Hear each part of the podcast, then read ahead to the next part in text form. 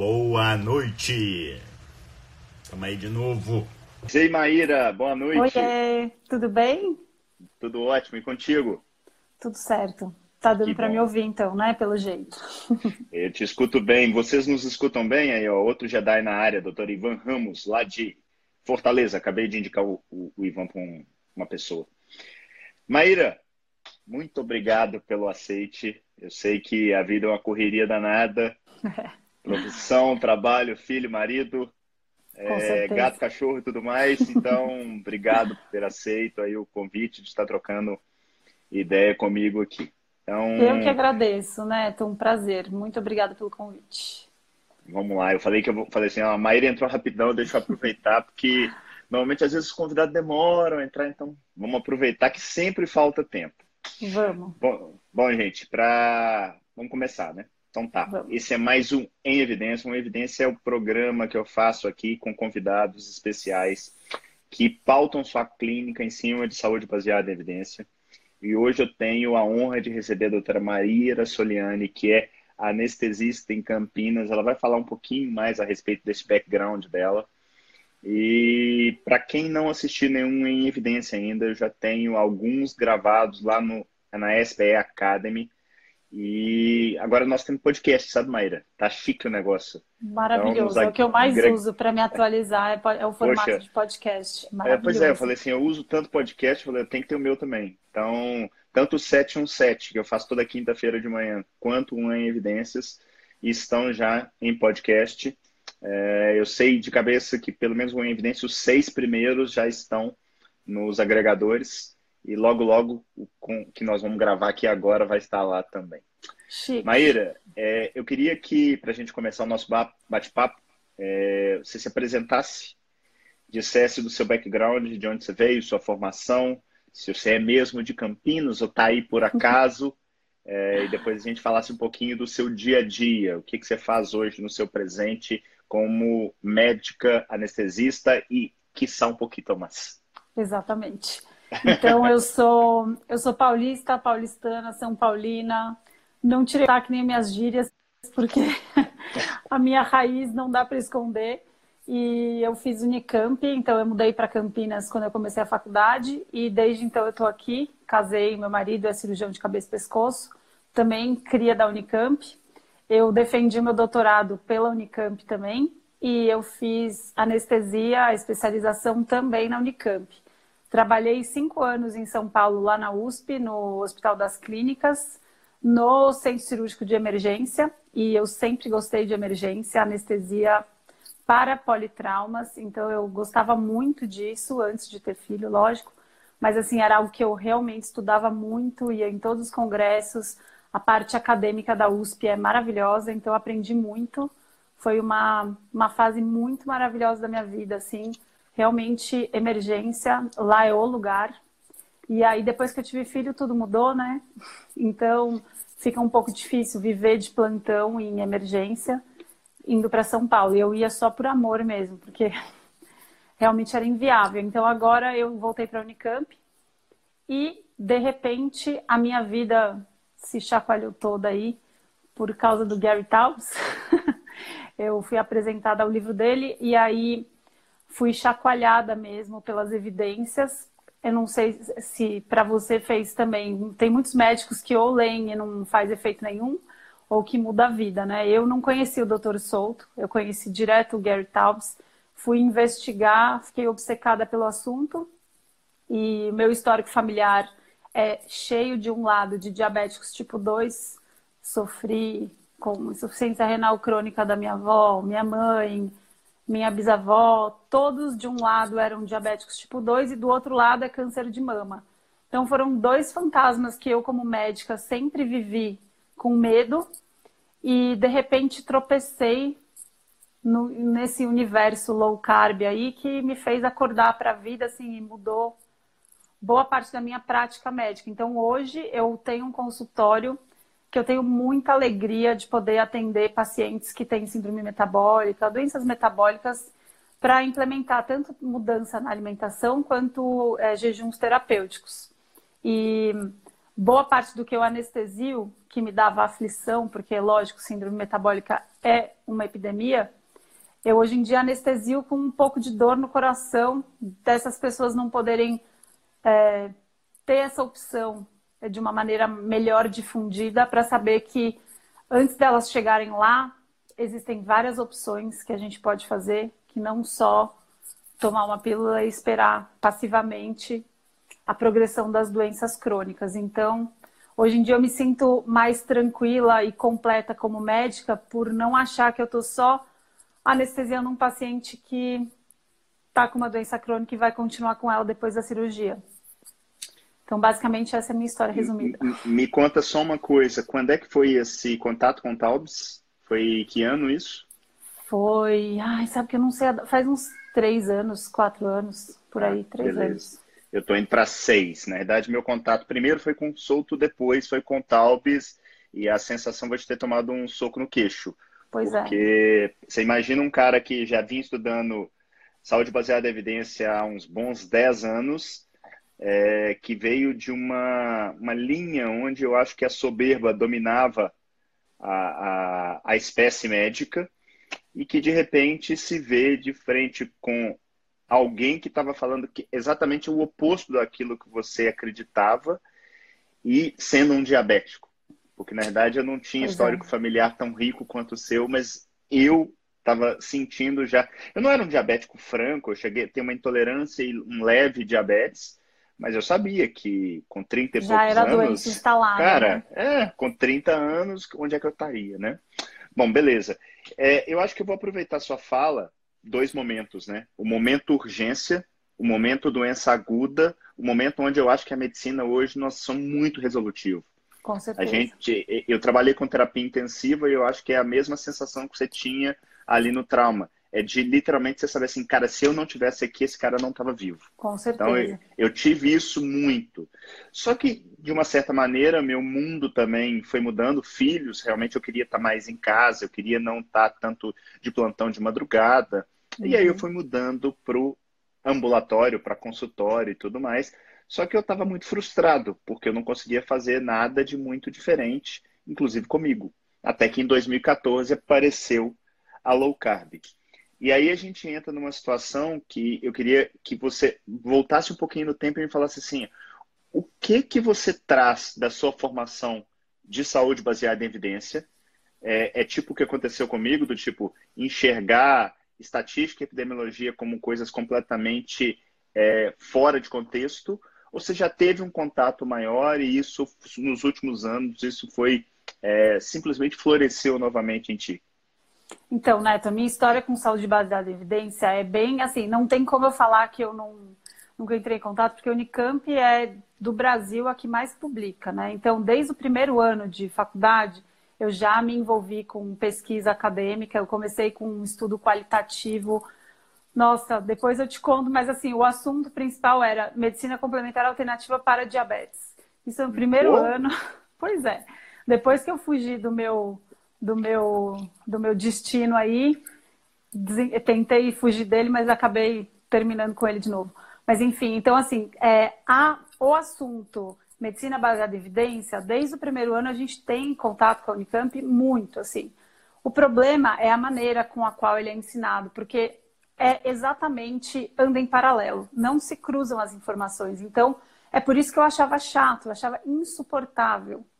A gente pensa, né? A gente fica um pouco revoltado no segundo ano aprendendo sobre estatística, coisa que quem é médico, quem está no segundo ano de medicina, quer ver cadáver, quer dissecar, quer ir atrás da parte anatômica, biológica, não, não quer saber de número.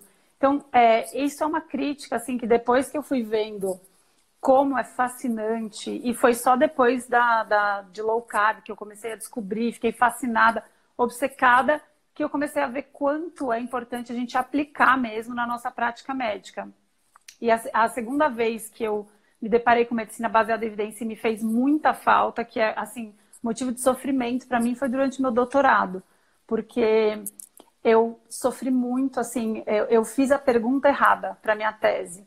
Então, quando a gente começa errado, dá tudo errado. Então, assim, foi um grande sofrimento para mim, a minha tese de doutorado. Sofrimento, assim, é, eu sou muito, de, muito mental, sabe? De ficar se questionando e tal. Então, assim, a minha tese de doutorado, eu sofri muito porque no meio do caminho eu falei, gente, mas qual a utilidade disso que eu estou fazendo? Eu adoro via aérea difícil, sempre dei aula disso em, em congresso, workshop, essas coisas. E aí eu, eu quis fazer um estudo experimental mas no meio eu falei, gente, mas eu não estou feliz, não, não é o que eu queria. Então, assim, todo mundo que me procura hoje em dia, como eu defendi o doutorado bem jovem, as pessoas me procuram para pedir conselho, etc.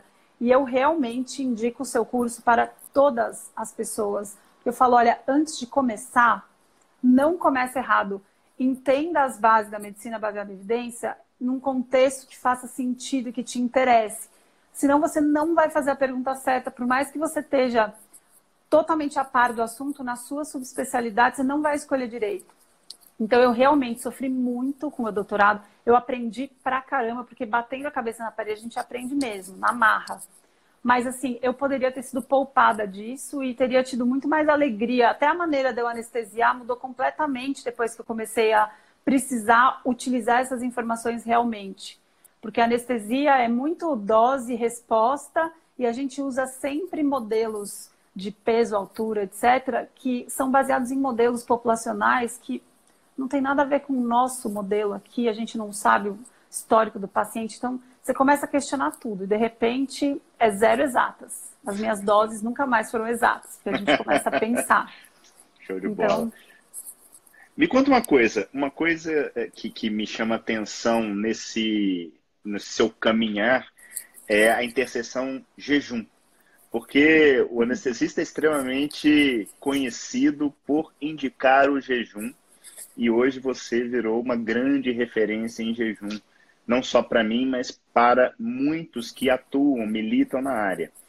Tudo começou com um cara que eu sou muito fã, até porque o cara também é nefrologista, assim como pois eu, é. que é o Jason Fung. Eu queria que você contasse um pouquinho dessa história, como é que você chegou até o Fang, até entrar, para depois a gente conversar um pouquinho mais a respeito do jejum, propriamente dito. Então, essa história é ótima, porque eu também já fui do outro lado negro da força, igual você. Então, eu, eu já ouvia falar e falava, gente, o pessoal tá louco, jejum, povo louco, tudo louco. Então, eu já fui dessa, então eu não julgo ninguém que acha que jejum é loucura. Tô aqui para isso. Aí, quando eu comecei a perceber, aplicar em mim mesmo, porque eu nunca fui obesa, mas eu sempre sofri muito para emagrecer e eu seguia todas as diretrizes que eu aprendi na faculdade. Então, eu comia só fibra, muita fibra, era insuportável de fibra, muita salada, fazia muito exercício e eu não conseguia ter resultado. E eu sofria pra caramba, não, não aplicava. De repente, eu li o Gary Taubes, eu realmente obcequei mesmo. Eu nunca fiquei tão obcecada na minha vida. Eu, eu lia tudo, eu encontrei o Jason Fung assim, tropeçando nele depois do Gary Taubes, enquanto eu li o livro, começou a fazer muito efeito low carb em mim. Eu falei, meu Deus do céu, como é que pode ter ficado tanto tempo sem ignorando essas informações? Aí foi assim que eu achei o Fang. Aí eu comecei a ler tudo dele. Eu falei, gente, esse cara é genial. Mas ele é nefrologista, ele cuida de gente doente. Eu preciso ir lá ver. E aí eu tinha filho muito pequeno. O Marcelo tinha, acho que, sei lá, quatro meses. Um negócio assim. Ele tinha seis meses, acho eu mandei uma mensagem pro, pro Fang, aliás, pra Megan, quando o meu filho tinha quatro meses. É, eu mandei a mensagem com isso. E aí ela falou assim: Nossa, por sorte, tem uma vaga para você vir. E era assim, uma vaga que eu nunca que eu queria ser aceita. Eu nunca achei que ele fosse me receber tão rápido. Então eu fui porque assim, não tinha como eu não ir, porque eu achava o cara o máximo. Eu falei, não é possível que eu conseguia. Eu consegui ir para a clínica dele. Eu fiquei só um mês lá acompanhando, porque tinha filho pequeno, então, assim, totalmente impossível largar meu filho pequeno. Mas eu acompanhei as consultas com o Fang individualmente mesmo, então ele pegava os chats com os exames, ele ia me mostrando, olha, esse paciente chegou assim, ele me mostrava a evolução de todos os exames, é, as medicações, ó, largou essa, largou essa, voltou com essa porque abandonou o jejum por um tempo, etc. E daí isso tinha a parte individual mesmo, que eu acompanhei as consultas, e o que foi muito enriquecedor foi a parte meio SUS dele, que ele atendia vários pacientes ao mesmo tempo em grupo numa sala com a Megan. Essa foi realmente assim é, arrebatadora, porque ele ouvia de prescrever, tranquilo, a gente está acostumado com isso. mas a maneira com a qual eles abordam os pacientes lá com muito respeito, muita humildade e não tinham aquela posição de culpar o paciente, de perguntar ah, por que você não cumpriu o protocolo.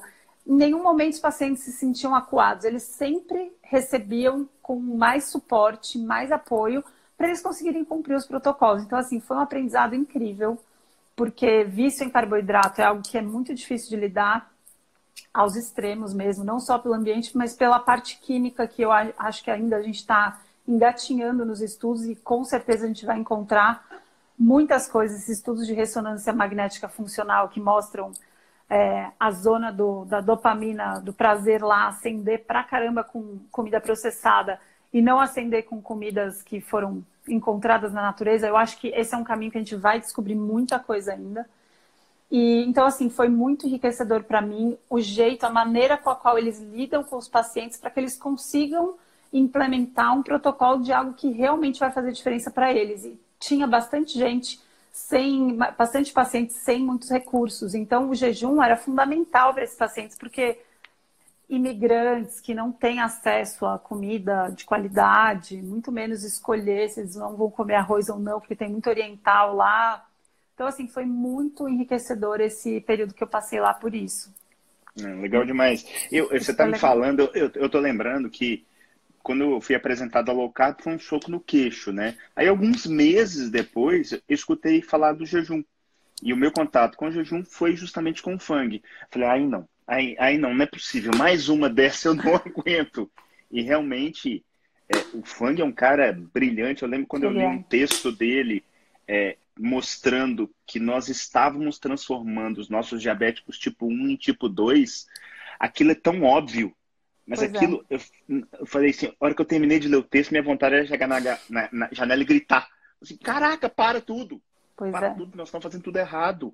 E você e... sabe que de fofoca desse meio aí, ele nem é muito querido nos Estados Unidos, porque ele, o jeito que ele fala ofende mesmo os médicos, porque ele faz parecer tão simples, idiota, e de um jeito que, assim, muitas pessoas levam a mal. E não é, ele é um cara muito humilde do bem. Eu tava até quando eu fui, eu fiquei com medo. Sabe quando você vai conhecer uma pessoa que você acha que é muito máximo, você fala, nossa, tô, tô preocupada. Ele é uma pessoa boa de coração, só que ele fala na cara mesmo.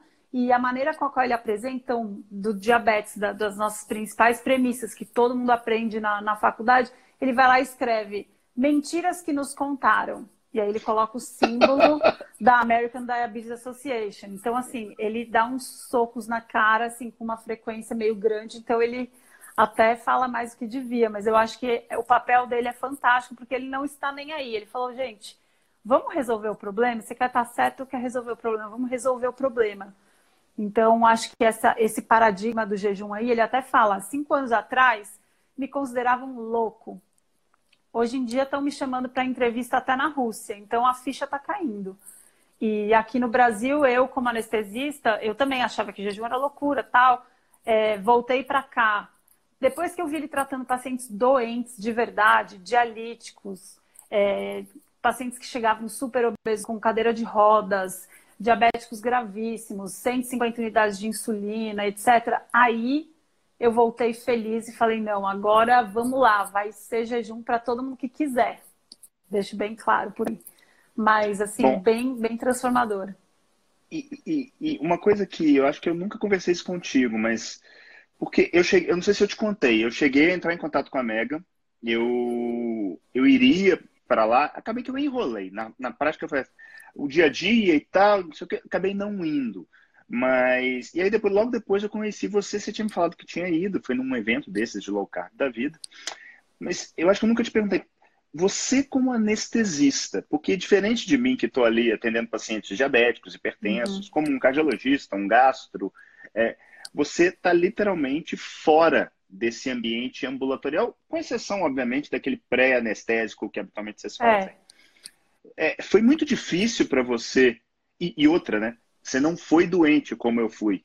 Então, como é que foi isso de você meio que, não diria abandonar, até porque você não abandonou, mas fazer essa migração de voltar a fazer um atendimento clínico baseado nos protocolos? E aí eu queria que você falasse um pouquinho a respeito depois dessa experiência, você trouxe algo novo para Campinas. O que, que, é isso e em que pé que tá?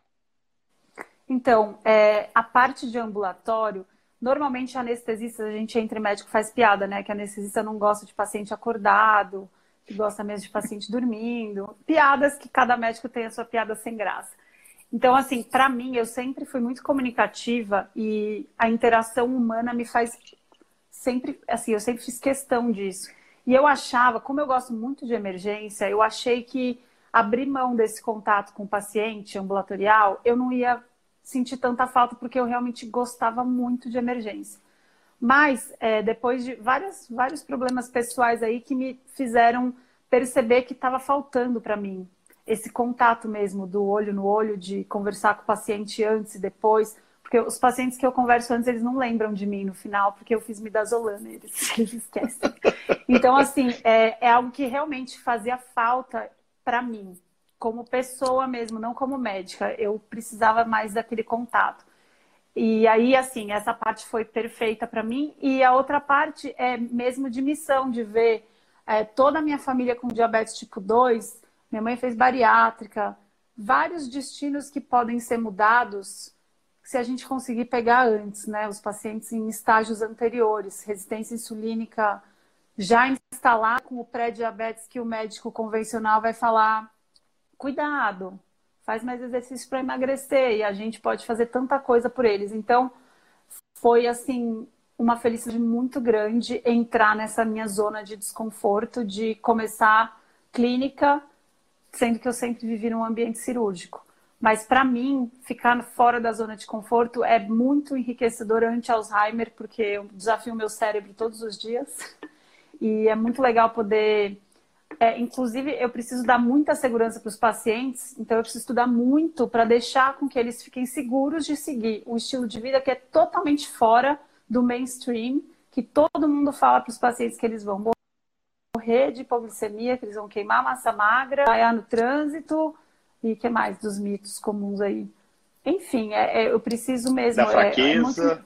Exato, dá desânimo, né? Sono, letargia, tudo contrário. Então, assim, eu acho muito importante e eu fico muito feliz de poder fazer isso, porque hoje mesmo no consultório, dois pacientes que pararam de usar antipertensivo, é, um que parou de usar medicação ansiolítica para depressão. Então, assim, é muito gratificante todos os dias que eu tô lá. E eu, em sete anos anestesiando, nunca fui tão feliz como eu tô sendo agora, realmente atuando na raiz do problema e não só paliando aí. E, e, e me conta uma coisa: você já está com uma clínica, você está com um consultório, é, você tem o IDM aqui já funcionando, alguma relação com o Fang? Como é que está isso? Sim, eu estou trazendo o, toda a, a tecnologia, a metodologia dele para o Brasil. Não está ainda oficial porque faltam alguns detalhes, mas assim, eu já uso todos os protocolos dele que eu aprendi. Eu também estudo bastante outros tipos de, pesquisa, de pesquisadores com outros protocolos de jejum, mas eu aplico na minha clínica e eu dou suporte para aqueles pacientes que querem seguir esse estilo de vida não encontram um médico que dê apoio e eu faço a parte médica de prescrever, de dar o suporte clínico mesmo, para que seja feito com segurança, porque pacientes que não usam medicação podem fazer jejum sozinhos. A gente tem capacidade de regular nossa glicemia, somos saudáveis, nosso corpo é inteligente. Agora, quem usa medicação pode sim ter vários efeitos colaterais e precisa de acompanhamento médico. Então, você, Janaína, Bomeni, a gente sabe que dar esse suporte aí, mas em Campinas sou eu. E aí, é, é, enfim, é basicamente isso. Não, muito bom, muito bom. Falando em mitos que você citou, é, o paciente chega para você e com certeza ele chega com alguns mitos do tipo: eu não vou ficar em pé, eu vou ter hipoglicemia, eu vou perder massa magra. Como é que você derruba isso na prática? Porque eu nem vou entrar aqui na questão de ah, vamos para a literatura, porque vou ah, dar é. um exemplo.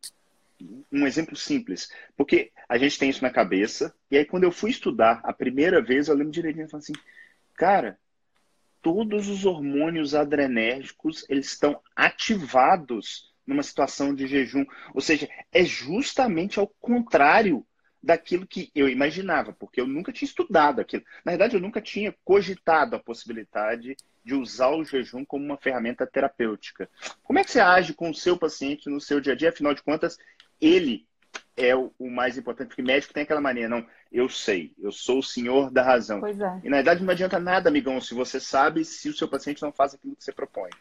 Com certeza. É, metade dos meus pacientes é médico, então eu acho muito legal isso, porque legal. é uma prova. Então, assim, para médico eu atendo diferente. Eu pego um gráfico, desenho e eles entendem, é fantástico. É outro, outro tipo de consulta, mas é muito legal a humildade de atender médicos e nutricionistas aqui. É uma honra para mim. Agora, para os pacientes leigos, eu costumo usar duas frases que eu acho que, assim, você precisa pensar em você e no passado para perceber que a gente está hipnotizado por um senso comum totalmente sem sentido, sem base, só, senso, só senso comum mesmo. Então eu falo que nenhum homem da caverna tinha iFood nem barrinha de cereal para sair para caçar. Ele precisava acertar a flecha. Então, assim, o cognitivo dele precisava funcionar, senão ele errava a flecha e ele tinha duas flechas. Se ele errasse a flecha, ele ia ficar mais sete dias sem comer. Então, o cérebro dele precisava funcionar, ele precisava correr atrás do bicho, ele precisava ter força para carregar de volta para a caverna.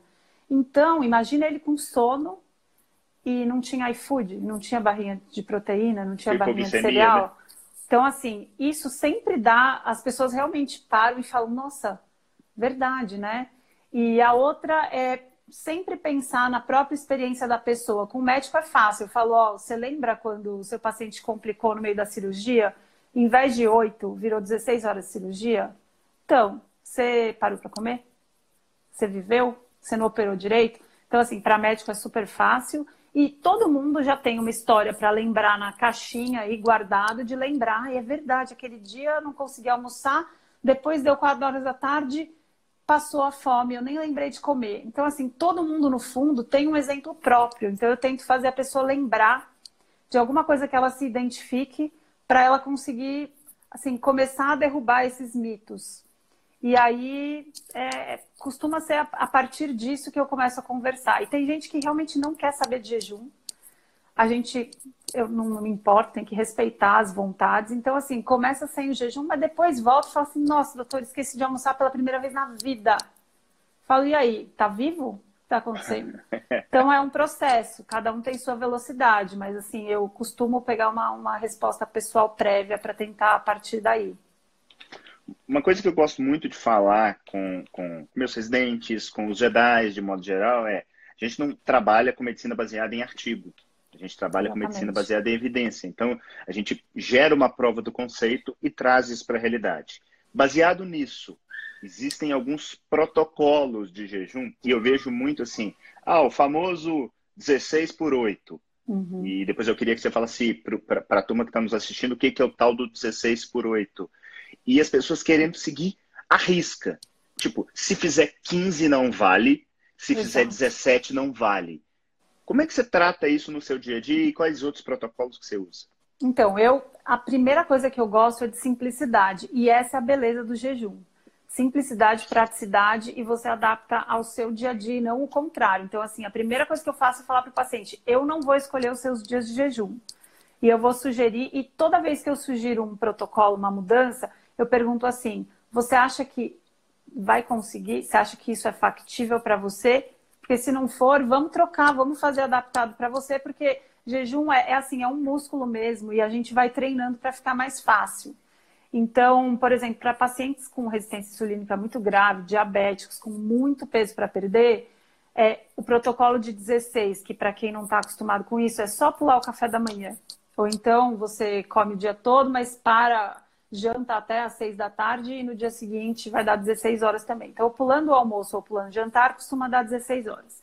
Então, assim, é, para pacientes com resistência insulínica muito grave, 16 horas é muito pouco nesse sentido de trazer resultado. Então, a, a pessoa precisa escalar um pouco mais. Só Explica para mim o que, que é resistência insulínica, só porque tem muito leigo nos assistindo, só para ficar mais claro. Traduz isso em palavras que o leigo entenda. Tá, então assim, a gente tem uma intolerância à glicose, a gente precisa de muita insulina para manter uma glicemia normal. Esse é o primeiro passo. A gente começa a precisar de mais insulina para manter uma glicemia normal. E qual que é o problema? Cada vez você vai precisando de mais insulina e mais insulina. E chega uma hora que você precisa de tanta insulina que nem a glicemia normal você consegue. Então você precisa de muita insulina para uma glicemia que já está ficando alterada. Essa é a hora que alguém vira e fala: olha, você está quase diabético, toma cuidado, emagrece. Só que nessa hora você já está com resistência insulínica instalada, com hiperinsulinemia, né, que é o primeiro passo para desencadear essa síndrome. E muita insulina, ela impede que você perca gordura ou ela também pode piorar toda a sua esteatose hepática, que é tem várias condições que estão relacionadas à resistência insulínica. Diabetes tipo 2 é só uma delas, obesidade é outra, tem ovário policístico. A gente não para de descobrir doenças que estão relacionadas a esse excesso de insulina circulante. Eu digo que então, tudo que é doença que não para de crescer no mundo tem uma pitadinha de resistência insulínica. É impressionante. Esse congresso que a gente foi agora foi assim sensacional. Depois, se der tempo, a gente até fala dele, porque é foi o próximo assunto. Então, assim, resistência insulínica é isso. E aí, pro, o jejum, ele é a forma mais poderosa. Então, assim, cetogênica, ela simula, dieta low carb cetogênica, simula um jejum de um jeito, no estado alimentado. O jejum de verdade, ele é muito poderoso para despencar os seus níveis de insulina. Então, nesse sentido, a gente tem uma arma muito poderosa na mão.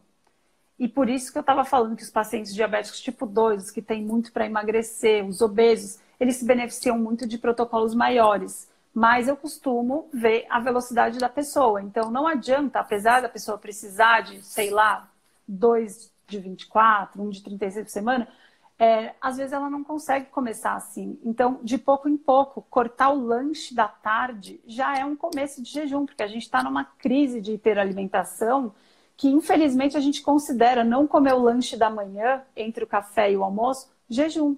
Então, esse é o primeiro passo do jejum. E dependendo do grau de alimentação de onde você estiver, só de cortar os lanches você já vai ter resposta. Então, assim, é, é muito legal a gente ver, só que isso varia muito do individual, do histórico da pessoa, de quais as comorbidades que ela já tem instaladas. E, e assim, isso vai variando muito, mas as respostas são impressionantes com o jejum.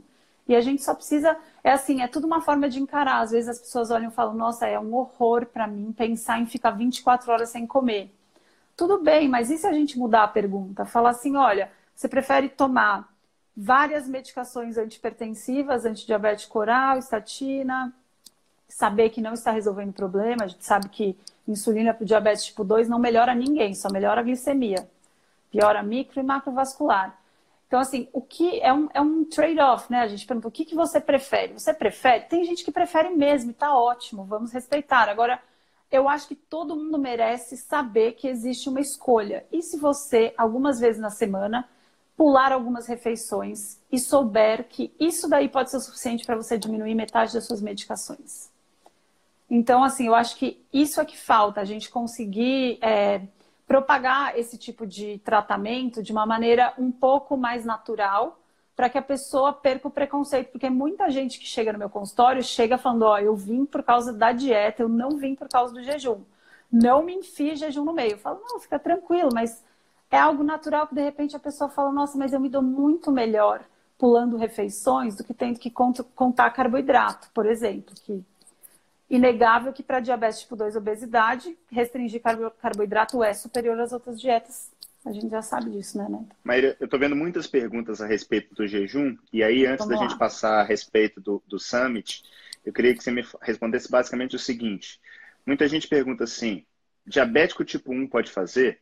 Grávida pode fazer? É... se eu faço musculação, eu posso fazer? Quem, vou inverter a pergunta, quem não pode fazer? Olha, Ou isso quem a gente... tem que fazer supervisionado? Então, assim, vamos começar por quem não pode. Milenarmente, o jejum, o jejum existe há muito mais tempo do que qualquer outra medicina, né? Então, assim, o jejum, é, desde o começo da, da, dos relatos, quem era poupado no jejum? Crianças e gestantes, e muito enfermos. Então, isso, esse bom senso continua. Então, assim, criança não é hora, gestante não é hora. E lactantes também. Então, assim, é, e, e, muito enfermos. Então, é, essa, essa população está excluída. Deixa Quem eu te cortar um segundo, só pelo seguinte. Pode falar. A, a grávida que por acaso acorda e não quer tomar o café da manhã, e vai só almoçar. Você vê problema nisso? Não, nenhum problema, porque isso é um problema é, de termo, que inclusive eu acho que o jejum está demorando para progredir nos estudos e nos resultados por causa dessa bagunça. É, pular refeições com jejum inferior a 24 horas não deveria nem ser chamado jejum intermitente. Eu também chamo porque é mais fácil para as pessoas. Pular refeições com menos de 24 horas, você não está queimando nada, você está queimando o glicogênio do seu fígado que tem duas mil calorias lá pronto para você gastar. Então, isso não é considerado jejum. Então, se a grávida, inclusive quantas grávidas. Eu, por exemplo, passei três meses da gestação vomitando só, não comia, sobrevivi. Então, assim, é, comer menos de 24 horas, pular só uma refeição ou outra, gente, infelizmente, para você é difícil, para mim já foi também, mas isso não é jejum. Então, assim, uma grávida pular refeição, uma criança que acorda de manhã sem fome, gente, as crianças elas são muito mais conectadas ao sinal de fome e saciedade do que a gente, que foi aprendendo a comer por horário comer só porque está na hora de comer. Então, assim, isso não é uma preocupação, então isso não, não é considerado. Se o seu filho não gosta de comer de manhã, espera e dá comida de verdade a hora que ele pedir comida. Então, essa população está excluída para protocolos de jejum maiores, né? Mas, continuando, aí a população que precisa de auxílio, é, diabéticos tipo 2, diabéticos tipo 1, tem vários médicos nos Estados Unidos que manejam jejum com diabéticos tipo 1. Eu não tenho experiência com isso, não atendo diabético tipo 1, mas é possível, só que é muito mais difícil. Você precisa ter um total domínio do seu, do seu metabolismo. O próprio paciente precisa ser muito é, interessado e disposto a se monitorizar frequentemente, não só com um monitor contínuo de glicose, quanto frequentemente picar o dedo para ver pelo menos as cetonas. Então é uma situação que assim requer muita disposição tanto do médico saber lidar quanto do paciente se conhecer. E diabéticos tipo 2, hipertensos, pacientes que usam medicações psiquiátricas é, importantes, que têm um cuidador à disposição. Então, tudo isso varia com as comorbidades, mas assim, se você usa remédio, basicamente assim, se você usa vários remédios, é melhor você procurar ajuda. E os gravemente enfermos. Então, e assim, uma coisa bem interessante para as pessoas saberem que eu acho que faz diferença é tem muitos estudos pequenos, claro, mas usando o jejum como terapia adjuvante para o câncer. Como assim? Os estudos são fantásticos porque não é desfecho substituto, Neto. Os estudos visam é, lógico que tem, né? Mas também é, questionam os pacientes, eles fazem vários questionários para descobrir se o paciente teve, se sentiu melhor pós-químio e pós-rádio. Então, mais uma vez, pessoal, não estou falando que é tratamento alternativo, é adjuvante, ajuda junto com o tratamento convencional. Eles estão vendo que para alguns tipos de câncer, é, fazer os protocolos de jejum logo antes da quimio da rádio diminui os sintomas pós de é, intestinal, é, mal-estar mesmo, vômitos. Então é bem interessante. Os estudos são pequenos, mas são muito. E, inclusive faz sentido que a gente estuda bastante dos mecanismos aí. Que o jejum é bem poderoso. Tem várias para o câncer que usam o jejum como ponto de partida para começar a explorar mecanismos para criar novas drogas. Então, assim, é algo bem interessante e eu acho que todas as pessoas que procuram para emagrecer o jejum e ficam sabendo que até para sensibilizar as células a tratamento de quimio e rádio, então assim, se para emagrecer você estava preocupado, que tal saber que até em pacientes com caquexia ele pode ser usado, lógico, com supervisão médica e apoio de nutricionista, etc., equipe multidisciplinar. Mas então é, é basicamente isso. Musculação você pode fazer, a gente faz meia maratona em jejum, maratona em jejum, ultramaratona em jejum. Vendo, é, eu estou vendo muita gente com dúvidas a respeito do jejum e eu tenho uma percepção, não sei se você comunga comigo, mas a gente se afastou tanto do natural, do natural do que o ser humano sempre fez, que é comer comida de verdade e comer só que na hora que tivesse fome, e muitas vezes porque não tinha comida, que parece que voltar a fazer isso virou algo terapêutico. E você vê isso melhorando N coisas de síndrome metabólica, é, na, no caso de neoplasia, enxaqueca e por aí vai. Então, a minha impressão é, parece que realmente a gente está voltando para onde a gente não deveria ter saído. Dentro dessa linha de essa amplitude de, de coisas, que não só o jejum, mas também a low carb, a cetogênica pode fazer. Eu sei que você estuda muito a respeito de cetogênica e esteve com a equipe Brazuca lá na Califórnia, no Metabolic Health Summit. Conta pra gente como é que foi essa experiência, o que que, é, o que, que foi esse, esse evento, qual que é o tamanho disso, quem teve lá palestrando e sua impressão em geral. Então, esse congresso foi fantástico, reuniu os melhores do mundo, é, equipe de ponta mesmo, que estuda a, a terapia metabólica para uma série de, de doenças. Então, o congresso foi dividido entre doenças neurodegenerativas. Está falhando. Ouvi? Alô? Tô, tô tá dando uma picadinha, mas estou entendendo. Tá. Oi, tô te escutando. Foi dividido entre doenças neurodegenerativas, então epilepsia, refratária, é, até doenças psiquiátricas, foi um psiquiatra falar. e aí a outra parte foi doenças metabólicas, a outra parte do congresso foi esporte. Então a gente vê que existem muitas aplicações da dieta cetogênica, dos corpos cetônicos, tanto exógeno quanto quanto da dieta mesmo. E em todas essas aulas foi falado sobre o jejum, porque é, os corpos cetônicos eles não são só um combustível alternativo. Essas moléculas têm efeitos sistêmicos, tanto que é por isso que a gente fala, nossa, mas como é que pode? Melhora enxaqueca, melhora epilepsia, melhora a doença inflamatória intestinal, melhora diabetes tipo 2, é, diminui sei lá, diminui compulsão. Como é que pode ter tanta aplicação? Um negócio só parece magia negra. Então, é, foi bem específico para profissionais da saúde, porque não tinha uma aula que não falava sobre jejum e nem ciclo de Krebs. Então, era bem, bem aprofundado. Mas foi bem legal porque o enfoque foi mostrar que os corpos cetônicos eles agem como se fosse hormônios, uma molécula sistêmica que tem ação anti-inflamatória, é, diminui, é, melhora a estabilidade de estação neuronal, é, diminui a inflamação mesmo. Então, assim, por isso que ela tem tantas, tantas aplicações. E o jejum é o extremo da dieta cetogênica. Então, o estado alimentado com cetonas é a dieta cetogênica e hoje em dia é, tem muita tecnologia em cima da, da, do desenvolvimento de éster de cetona e de sal de cetona. E é, teve até uma palestra muito legal que aprofundou exatamente sobre a diferença dos, dos tipos de éster e sal, para entender as futuras aplicações disso, que são sensacionais, porque tem algumas doenças, por exemplo, enxaqueca, epilepsia, terapia metabólica para o câncer, você precisa de níveis mais altos de cetona, pareados com uma glicemia bem controlada. Então, nesses casos, para as pessoas que precisam de uma cetona alta por níveis anti-inflamatórios, para doença autoimune, etc., o uso das cetonas e dos ésteres é muito interessante. Está no começo, mas tem muita ciência interessantíssima por trás e, assim, os profissionais super, é, super é, envolvidos com muitas linhas de pesquisa, não só em camundongos, como em humanos. E o legal da dieta cetogênica e do jejum é que o que está acontecendo? A gente vê na prática o paciente melhorar e aí fala, gente, mas como? O que, que será que tem por trás disso? E aí a gente vai atrás do mecanismo.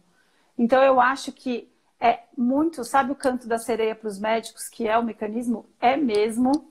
E adoro te conhecer porque eu fico me briscando. Mas assim, eu acho muito legal por ser o sentido inverso. A gente primeiro olha o paciente melhorar e depois a gente fala, vamos ver por quê? Por que, que melhora tanto? Por que, que faz sentido? Então a gente está fazendo esse, esse movimento inverso aí. E aí. Então deixa eu outra... te provocar. Pode provocar. É, eu, por hoje, eu atendi um paciente com uma doença autoimune. Na verdade, eu tenho alguns pacientes com doença autoimune e que não necessariamente têm síndrome metabólica. E eu tenho uma percepção que eu acho que é óbvio que o corpo cetônico ele tem sua função, ele que sai algo importante mas eu tenho minhas dúvidas se você fizer uma dieta alta em carboidrato, mas limpa, uma dieta baseada em comida de verdade, se você também não tem benefícios tão grandes quanto, ou às vezes um pouquinho menor ou um pouquinho maior. Como é que você vê isso? Você já teve essa olhar para o outro lado, fazer a provocação do tipo assim, será? Porque eu acho que eu tenho visto cada vez mais a comunidade científica apaixonada, voltando a se apaixonar por um mecanismo. Ah, não, é o corpo cetônico. Será que é o corpo cetônico mesmo? Ou será que se eu comer baseado em tubérculos, e eu vou ter benefício também? Não, eu acho, assim, eu sempre penso nisso e eu não acredito que a gente precise, que a gente tenha só a opção da cetogênica como modo de vida para uma longevidade, para ficar longe das doenças crônicas principais que atrapalham a nossa qualidade de vida. Eu não acredito nisso. A gente sabe que tem essas populações que, baseadas em comer batata doce, 90% da alimentação em arroz, e não era problema. Então, eu não acho que seja o principal. Agora, diante do nosso estilo de vida moderno, eu ouso achar que, é, sabe, desentortar uma colher? Quando a colher está entortada para um lado, você tem que desentortar para o outro. Eu acho, antes dela ficar reta, eu acho que para o nosso estilo de vida moderno, que é repleto de hiperalimentação, comer o tempo inteiro, de três em três horas, alimentos práticos e processados, porque para carregar na bolsa e não estragar e não sujar a sua bolsa, tem que estar tá embalado e tem que ser carboidrato refinado, processado, óleo vegetal. Eu acho que assim, pro estilo moderno, ouso achar que assim, pelo menos o jejum ou pelo menos um dos dois a gente precise para se restabelecer. Mas eu também não acho que só cetogênica, que você precisa ter corpos cetônicos altos para controlar, não acho. Eu, eu sempre penso nisso e eu não sou fanática. E foi muito legal esse congresso, porque apesar das pessoas serem fanáticas, elas também nas aulas, elas não, elas mostravam mesmo, olha, apesar disso aqui ser incrível, a gente tem esse estudo mostrando que existe melhora, ainda não temos nada de ensaio clínico randomizado disso. Então, as pessoas que apresentaram são extremamente sérias, comprometidas, e a maioria não é só cientista, a maioria tem a prática clínica. E eu acho que é, a prática clínica transforma, nos transforma em seres mais críticos, porque ficar só na, na, na, na teoria, a gente vai se afastando do que é possível e do que é aplicável. E a cetogênica eu acho que às vezes fica muito difícil sem ajuda e não é possível que a população mundial inteira precise contar carboidrato. Agora, o jejum é algo que é factível para todo mundo. E nem é jejum, né, gente? Pular refeição não é nem considerado jejum, é só parar de comer o tempo todo eu acho que uma das coisas a gente precisa para recobrar a nossa saúde metabólica e, e, a gente vê que a saúde metabólica implica em quase todas as doenças que a gente esbarra e crônicas, né? Agudas a gente resolveu bem. Show de bola. E assim, lá do Congresso, o que, que você trouxe de pragmático? Ou seja, porque normalmente, eh, isso eu acho que não é diferente. Eu vou num congresso de nefro, você vai num congresso de anestesia, você volta e fala assim, nó, legal, beleza, o que, você vai fazer amanhã de diferente? E aí, normalmente, você fala, ah, lembrei. Pois é, o que, que eu lembrei? Eu acho que, assim, o uso das cetonas é algo que pode ser muito interessante para a prática, assim, para a gente trazer, para aplicar já. Tanto em compulsão alimentar, porque é, essa parte do vício em alimentos, eu fico meio chateada de conversar com os meus amigos psiquiatras eles ignoram completamente algo que a gente tropeça o dia inteiro. E essa parte de vício em carboidrato, em comida processada, eu acho que é muito importante a gente dar a melhor atenção a isso, porque ninguém é viciado em salmão, ninguém é viciado em, em água com gás de limão. As pessoas são viciadas sempre no mesmo tipo de alimento. E eu tive muita, muitas conversas com médicos na prática mesmo lá, a parte social do Congresso é bem interessante. E como a gente aprendeu bem vários tipos de cetona, os usos que estão sendo feitos, etc., na prática, é, com compulsão, tem tido um resultado bem interessante. Isso me chamou a atenção e acho que é algo para ficar assim, para facilitar um pouco a vida, porque eu penso que ficar muito restrito, é, contando carboidrato o tempo inteiro, eu pelo menos eu não gosto de ficar contando carboidrato, eu gosto de fazer assim, eu como comida de verdade e só como quando eu tô com fome. E faço semanalmente meus jejuns mais longos, porque eu realmente acredito que para minha saúde, para o meu estilo de vida, para o meu histórico familiar, eu só estou fazendo bem para mim mesma. Mas então, assim, eu acho que a gente precisa é, pensar nesse tipo de vício em carboidratos como algo, levar a sério mesmo e ver o quanto a gente pode se beneficiar dessas cetonas exógenas para não precisar de uma dieta tão certinha para ter os níveis suficientes para ter os benefícios de ter os corpos cetônicos altos e diminuir bastante a, a, compulsão, mesmo controle de enxaqueca, de várias doenças que a gente precisa de cetona mais alta. Eu achei bem interessante essa parte de cetona exógena mesmo. Bom demais. Me conta uma coisa, voltando especificamente na prática clínica. É, hoje, você, o paciente que chega para você que não foi abordado, tá? Ele pode até já ter escutado falar do jejum, da low mas ele não está fazendo nada. Você já lança do jejum logo de cara, é, você faz uma abordagem do tipo, olha, como se tiver fome. É, como é que você trabalha no seu dia a dia? Porque é uma dúvida que eu vejo com uma certa frequência nas minhas redes sociais. Eu tenho um viés muito grande, porque as pessoas já me conhecem como a médica do jejum. Então, esse viés me faz ficar mais à vontade para já caprichar nos protocolos. Muita gente chega e fala: olha, só de te seguir, eu já perdi 15 quilos, eu só vim aqui para tal. Então, isso para esse tipo de paciente, eu já fico bem à vontade, faço o que eu acho que, que o paciente consegue e, e faço vários tipos de jejum metabólico mesmo. Então, às vezes a gente chama de ferramentas para o jejum.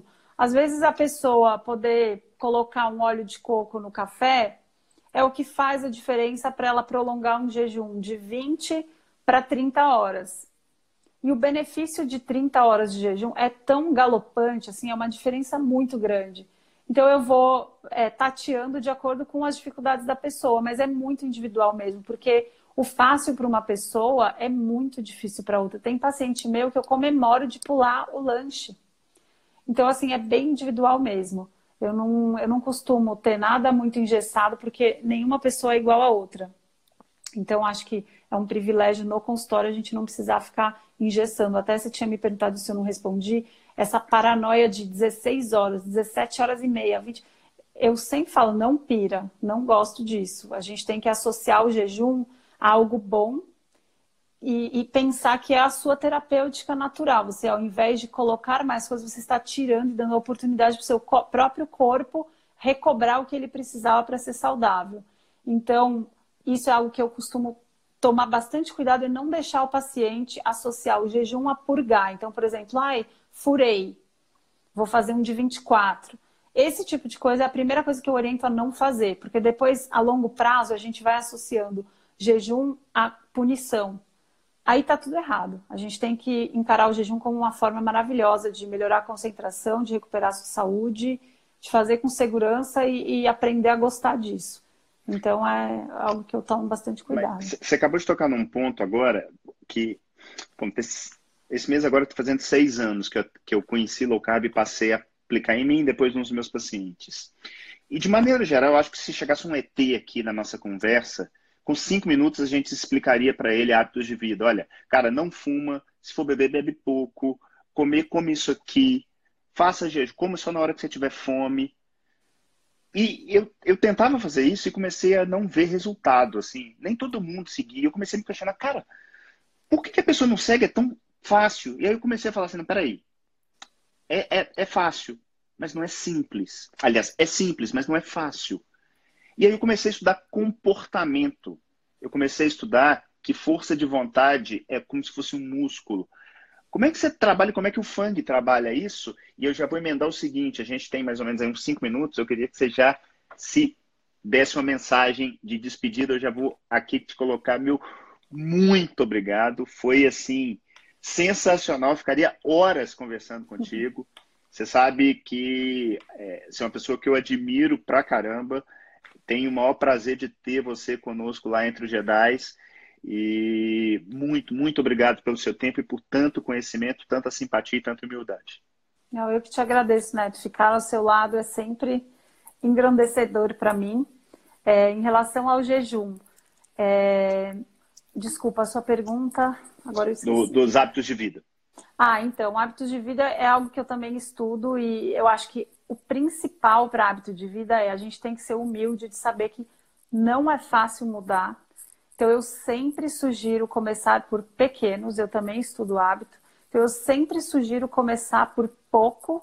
E não pode ser pouco o suficiente para você se desanimar, mas também não pode ser muito a ponto de você achar que é tão é, overwhelming que você não vai conseguir terminar. Então, eu sempre sugiro começar pequeno para depois ir aumentando, porque uma vez que você reserva espaço para se dedicar a esse novo hábito, aperfeiçoar ele fica muito mais fácil. Isso vale para meditação, isso vale para exercício, mas para quem chega perdido e desesperado, eu não falo sobre sono, eu não falo sobre exercício, eu não falo sobre meditação, eu não falo sobre nada. Eu escolho uma ação que é limpar a dieta, tirar o açúcar e parar de comer o tempo inteiro, cortar o lanche.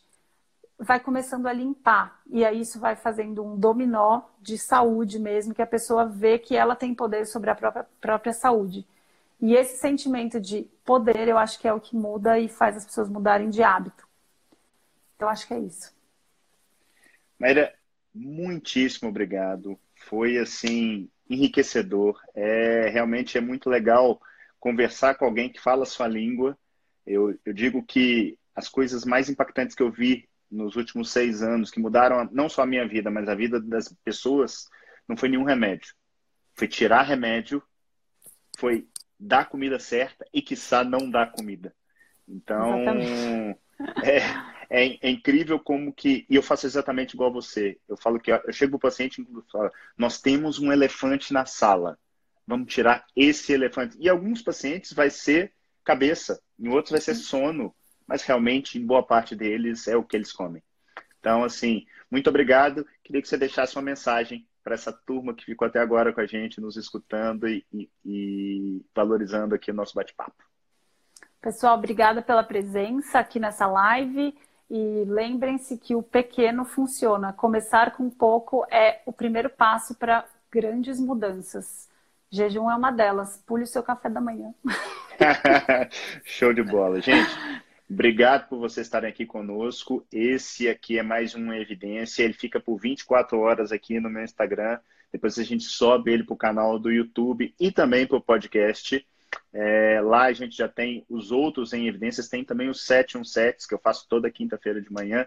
Então, se vocês gostaram disso aqui, recomendem, porque esse conhecimento que a doutora Maíra, Maíra transmitiu agora não se acha tão fácil assim. Foi uma hora aqui que eu acho que quem esteve conosco vai levar muita coisa legal.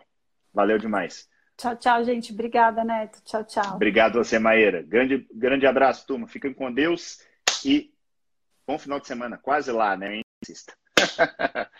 Valeu, turma.